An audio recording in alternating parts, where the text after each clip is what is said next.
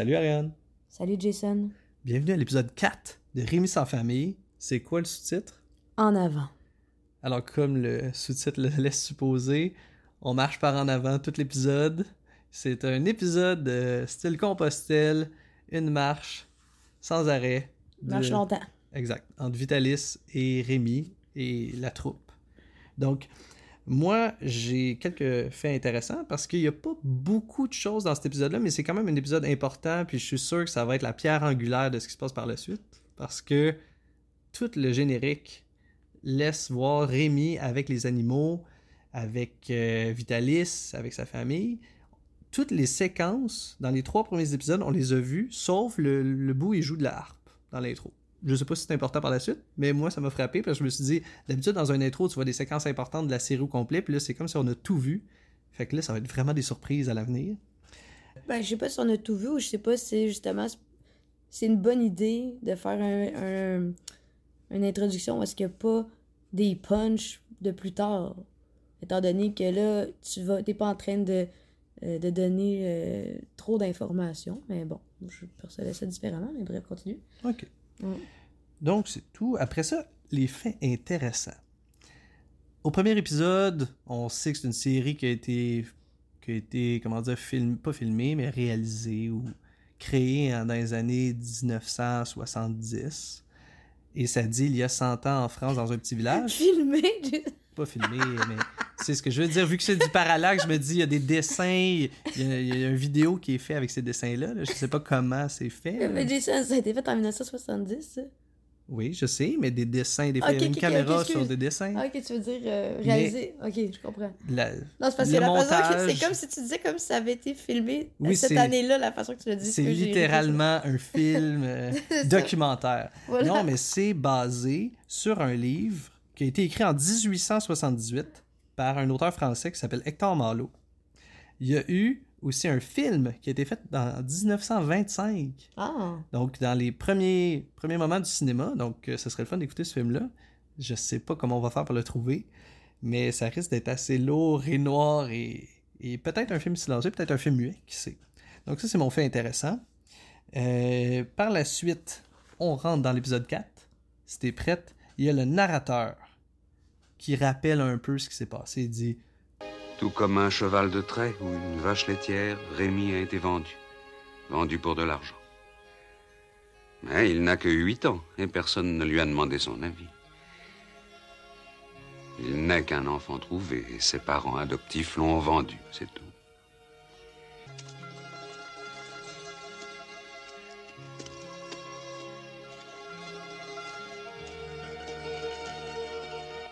Comment Rémi pourrait-il oublier l'amour, l'affection et la tendresse que lui prodiguait Madame Barberin Celle qu'il appelait maman? C'est assez lourd. Là.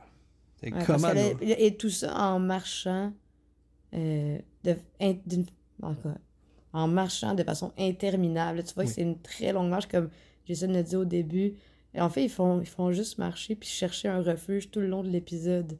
Trois quarts de l'épisode. Trois quarts, de- ouais, trois Et là- quarts. Et là, pendant qu'il rêvasse un peu à, à sa mère, puis à sa vie passée, Vitalis lui dit Cesse de rêver, on continue le chemin. Puis on comprend que Rémi parle très peu, il est dans sa coquille. C'est assez normal. euh, Peut-être Mais quand même, quand même, moi, il y a quand même de se faire vendre, mais euh, hein, moment donné, Moi, j'ai remarqué. prends sur toi, Rémi, franchement. Exact. Moi, j'ai remarqué qu'il y avait des sabots dans les pieds. Mhm. Moi, dans ma tête, il y avait juste ça en Hollande. J'imagine que c'était peut-être un soulier commun à l'époque. Mais euh, là, on voit que ça lui cause des ampoules. C'est mentionné. On le voit pas, mais mentionné. ça le dit. Mais c'est clairement que c'est pas vraiment une chaussure pour faire euh, probablement des dizaines de kilomètres à pied. Là. Exact. Ouais. Il y a des douleurs, il y a de la peine. Mais d'ailleurs, euh, il dit, ah, ces douleurs, tu sais, euh, il en parle comme quoi il y a des ampoules puis que ça lui fait mal. Mais il dit, mais ça lui fait oublier la douleur d'avoir perdu sa mère, quelque chose comme ça. tu sais. Exact. Tu vois que le- la, la douleur psychologique est vraiment plus grande que la douleur physique des pieds pleins d'ampoules causées par des sabots de bois aucunement adaptés à la marche versus être séparé de sa mère. Alors c'est une belle comparaison ici. Ça me donne une idée dans quel, état psychologique se trouve Rémi. Exact. Mais là, il dit quand même. Euh... Maman! Ne t'en fais pas, je reviendrai te voir un jour! Maman, ne pleure pas, je reviendrai dès que je pourrai! Au revoir! Ça lui fait pas tant que ça oublier sa mère, mais ça change peut-être un peu le mal de place. Mm-hmm. Ensuite, euh, Rémi est épuisé, il pleut, on est en montagne, Vitalis dit les habitations sont rares. Et là, comme dirait Ariane, quand ça va bien. Ouais, ça- c'est ça, parce que déjà, ça, tu sais, déjà, il marchait, et tu vois que Rémi est déjà épuisé. Puis il se met à pleuvoir, tu sais, comme euh, à pleuvoir sans arrêt. Rémi a pas de cap euh, pour se protéger de la pluie. Il est en sabot, il fait frette, euh, il fait... là, la, la nuit est en train de tomber. Et les habitations sont rares. Et les habitations sont rares. Tu sais, quand ça va bien. Ouais. Là, la, troupe, le groupe arrive devant une maison, une ferme. Seigneur Vitalis dit à Capi Va- Vas-y, fais ton numéro. Donc euh, là, le- les chiens marchent sur les mains vers la fenêtre où il y a des enfants. Et, euh, Vitalis dit un peu On voit que c'est sa technique Ah, est-ce que vous pourriez m'héberger pour la nuit dans, la grange Le fermier refuse. euh, ainsi que plusieurs autres personnes le long du chemin parce qu'il dit Je vous connais pas. Puis. Pourquoi je vous hébergerais? On comprend qu'il a peut-être peur de se faire voler ou quelque chose du genre. Je ne voudrais pas abuser de votre gentillesse, monsieur, mais pensez-vous que... Enfin, est-ce que vous voulez bien nous permettre de dormir dans votre grange? Moi, je ne vous connais pas. Je regrette, monsieur, c'est pas possible. à vérifier, mais est-ce que une troupe de d'artistes ambulants, est-ce que c'est pas. Est-ce que c'est quelque chose qui est considéré comme respectable? Mais c'est sûr que des vagabonds, c'était mal vu. Ben, c'est ça. Un vagabond, c'est mal vu. Fait que même si, oui, il y a des, des chiens qui font des petits tours ou qu'il y a un enfant avec lui, euh, les gens, probablement, qui sont méfiants à son égard. Donc, euh, c'est sûr que lui. Mais, mais c'est quand même. euh, c'est quand même choquant quand tu penses à ça, que t'as un homme qui. Il dit, tu sais, il dit pas est-ce que je peux aller dans votre maison, il dit est-ce que je peux dormir dans votre grange? Tu sais, c'est avec les animaux, puis. Il y a une juste bonne pour pas- distance. il y a une bonne pas- distance, puis en plus de ça, il pleut à boire debout. Euh, tu vois qu'ils sont épuisés, alors euh, c'est c'est quand même euh, c'est triste. Là. Mais, à- mais à chaque fois, mais Vitalis, tu vois que c'est un. Mais en fait, c'est comme c'est un calvaire, là, c'est ça. C'est c'est un calvaire cette journée-là. Puis... Mais Vitalis, tu vois qu'il est comme habitué à ça. Exact. Puis qu'il il, il- il se démonte pas.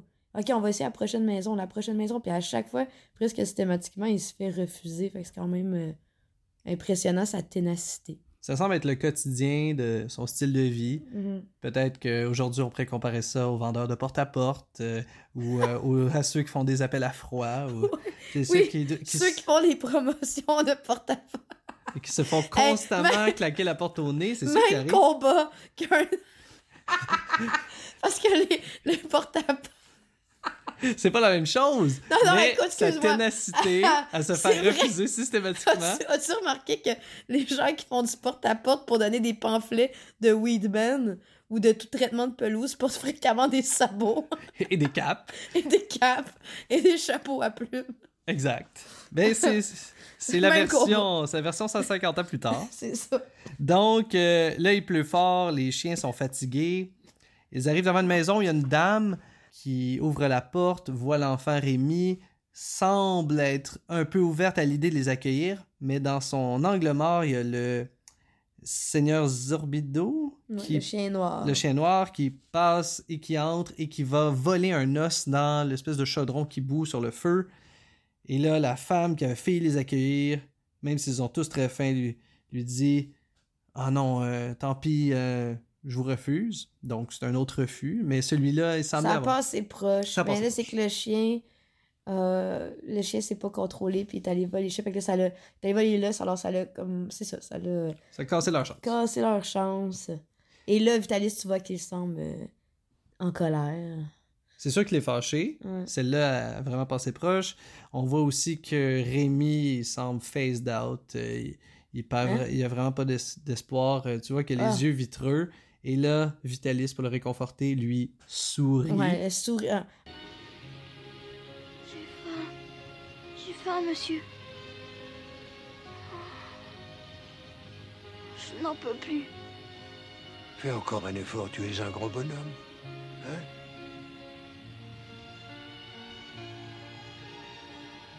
C'était la première fois que Rémi voyait Vitalis sourire. Ce sourire lui réchauffa le cœur. Il sut qu'il avait affaire à un homme dur mais bon. Il avait toute confiance maintenant dans son nouveau maître. Jason n'avait même pas remarqué. Je disais, il vient de faire un. En ah c'est parce que après ça, c'était la première fois que Vitalis souriait à Rémi. C'est que le narrateur le dit. Parce que Jason t'avait pas remarqué. Hein. On voit avait- ses dents. On, vo- on voit un peu ses dents, puis parce qu'il y a comme un gros visage bourru, fait que c'est sûr que c'est comme pas évident. Hein? Euh, Mettons Euh, que c'est pas. C'est très subtil. C'est très subtil. Mais ça. le narrateur le dit, c'est là que Rémi réalise que son maître Vitalis est un homme bon. Oui, maître, parce qu'il l'appelle comme ça, étant donné qu'il a quand même acheté, on s'en souvient. Exact. Et là, tout de suite après, il s'en va à une maison, Vitalis cogne, il y a un homme à moustache qui répond Quoi, vous cherchez un endroit pour dormir? Oui, excusez-moi, je suis désolé de vous déranger si tard. Vous alliez dormir? Oui, ça, vous pouvez le dire. Euh, euh, euh, J'allais me mettre au lit juste quand vous avez frappé. L'homme ferme la porte, on se dit un autre refus, et là, Vitalis dit Excusez-nous, monsieur. Il ne nous reste plus qu'à marcher toute la nuit jusqu'à ce que nous arrivions à Ussel, sinon on va mourir de froid. Tu vois que ça commence à être tannant. En fait, c'est parce que aussi, il souligne que s'il réussit pas à trouver un, un logement, c'est qu'il va devoir marcher toute la nuit. Exact. Donc là, à un moment donné, marcher toute la nuit, quand ça fait déjà toute la journée que tu marches, c'est sûr que c'est vraiment épuisant. Donc c'est pour ça que hum, là, finalement, euh, l'homme euh, l'homme endormi rouvre la porte. Avec et- une clé à la avec main. une clé à la main, puis il dit Vous pouvez aller dormir dans le moulin. Exact. C'est ça. Donc finalement, il y a un homme qui était assez généreux et tu vois que aussi Vitalis elle a l'air vraiment content. euh. D'ailleurs, hein, les, les, les acteurs des voix sont bons. Moi, je trouve, Oui, quand, quand tu Les vois, quand- doubleurs les sont doubleurs, ouais, c'est ça, les, ben, les- Euh, euh, euh, dites, tenez, voilà la clé du moulin. Vous pouvez vous y installer. Comment? Seulement, je vous demanderai de me laisser vos allumettes. On ne sait jamais, le feu. Ah oui, oui, bien sûr. Merci. tu vois qu'il y a vraiment la reconnaissance dans sa voix. Je trouve, je trouvais que c'était bien. Ah, il y a l'émotion. il y a euh, l'émotion, ouais, c'était bien. C'est vraiment prenant. Mhm. Et là, ils s'installent au moulin, ils sont dans la paille.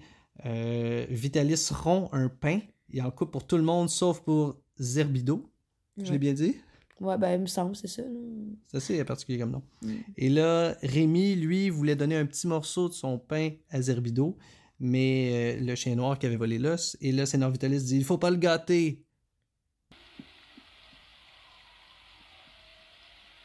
Et toi, Zerbino, tu peux aller te coucher, tu n'auras rien, tu es puni. Va-t'en, tu n'es qu'un voleur. Tu n'as pas mérité ce repas, ça t'apprendra. Tiens. Non, Rémi. Ne lui donne rien, tu sais qu'il est puni. Avec les animaux, c'est comme avec les humains. Il ne faut pas les gâter quand ils ont reçu une leçon, sinon on les pourrit. Bien, monsieur. Qu'il est allé laisser le chien euh, se coucher le ventre vide et il a interdit à Rémi d'aller lui en donner euh, pour le punir. Exact. Encore euh, judéo-chrétien. Effectivement. Je suis d'accord Ah. que là, l'image judéo-chrétienne est plus présente. C'est ça. Et On n'est pas dans la parentalité positive ici, là. on n'est pas très 2023. non, non, c'est ça. Et là, Rémi s'installe dans son coin de foin, son coin de paille, n'arrive pas à dormir. Il repense à la séquence Maman, Rémi qu'on a vue et qui nous brise le cœur à la fin de l'épisode 3. Le chien à chapeau, Capi, le réconforte. Et euh, donc, on voit qu'il s'est fait un ami. Puis cette nuit-là, Rémi ne fit pas de mauvais rêve. Qui est la Mm. première fois, je pense, depuis qu'on écoute la série. Ouais, à peu près. Donc euh, là, c'est sûr qu'il est en train un peu de. Il est en train de, de se faire à son sort, puis de réaliser aussi qu'il y avait peut-être une présence réconfortante euh, dans le chien euh, Capi qui est venu le, le coller pendant la nuit. Alors, ça, ça, au moins, ça met encore une fois une petite touche positive sur cette journée vraiment de schnout, là, littéralement. là. Ah. À la pluie, ils étaient tous humides, mais là, au moins, leurs vêtements ont eu le temps de sécher pendant la nuit. Et là, le lendemain matin, euh, Sénor Vitalis lui dit Rémi. Oui? Tu as dû avoir beaucoup d'ampoules à tes pieds hier soir, non? C'est Oui. à cause de tes sabots, c'est normal. Mais ne t'inquiète pas, ça ne se reproduira plus. Dès que nous serons arrivés à Ussel, je t'achèterai une bonne paire de chaussures en cuir. Pour moi, monsieur? Une paire de vraies chaussures pour moi? Oui, Rémi, une paire de vraies chaussures en cuir et à semelles cloutées, rien que pour toi. Oh, ça alors, c'est merveilleux J'en ai toujours voulu Oh, quelle chance Il saute de joie. J'en ai toujours voulu euh, des chaussures. Alors, il est bien, bien content. Il dit, ah ben, euh, j'espère, mais Ben, c'est une bonne sûr. nouvelle. Ben, c'est une bonne nouvelle, écoute. euh, mais la c'est que est-ce qu'il aurait pu lui, en, lui dire plus tôt pour l'encourager? Est-ce que. Je me demande c'est quoi l'espèce de. Parce qu'à aucun moment. Ouais, à aucun moment, Vitalis. il fallait vraiment que Rémi soit absolument débiné, vraiment au minimum, que ce soit qu'il y ait- plus d'espoir pour que. Il, il daigne lui offrir un sourire. Mais là, c'est vais. après, c'est après la journée que lui, il lui annonce qu'il va avoir des chaussures. Alors, c'est. euh, je me demande. En fait, c'est ça qu'on dit, c'est un homme dur. Tu le vois à travers ça. C'est que il va jamais comme donner quelque chose, je crois, pour réconforter, à moins que ce soit absolument nécessaire. Ou est-ce que c'est parce que c'est une personne qui se dit, ben, euh, il faut, euh, faut aller au bout des choses, ou tu vois qu'il il teste ses limites peut-être à ce moment-là aussi. Ben moi, j'irais avec ta logique judéo-chrétienne. Il s'est dit, il faut que l'enfant fasse son chemin de croix. Ouais. Puis là, ben, il a assez souffert, il a sa récompense. Mm. Euh, ou c'était peut-être son idée, il réalise que- de quoi l'enfant a besoin. Puis euh, il Ben, a je- vu qu'il a mérité ou qu'il. Écoute, c'est vrai qu'au début, quand il pleut, il dit Ah, je vais t'acheter une petite cape euh, Oui. plus tard. Fait que tu vois qu'il veut quand même s'en occuper. Ouais. Exact, c'est vrai, il a, il a- il a parlé de la petite cape, on a oublié ça, mais c'est quand même Ouais, cute, cette oui, séquence-là. Oui, quand, euh, quand lorsqu'on sera en ville, je sais pas trop, je vais t'acheter une petite cape. qu'on- oui, j'ai trouvé ça drôle, ce bout-là, la petite cape. Et là, je pense que c'est le premier épisode qui finit bien. Oui. Ça me laisse une euh, touche positive. Les, Oui, c'est vrai, hein? Tous Attends, les le- autres, ça commençait premier- positivement, ça finissait assez dark. Ouais. Là, c'est le premier qui commence dark, mais finit positif. On est à Ulcel. Euh, nous voilà à Ulcel, comme il dit Rémi. On a l'impression que la nouvelle aventure commence positive. C'est sûr que ça va encore crasher, mais ça a commencé négatif, ça a fini positif. C'est l'inverse des autres épisodes. ça. Bon, quel personnage va mourir en premier? Exact. Fait, alors, on va lancer un pool. On va. Euh, quelle tragédie va arriver? Est-ce que ça va être Non, une mort? Est-ce que ça va être euh, un, un des chiens qui va se faire vendre? Non, c'est pas. non, non, non. mais à suivre dans le cinquième épisode, je suis vraiment excité de l'écouter. Ah. À bientôt. À la semaine prochaine!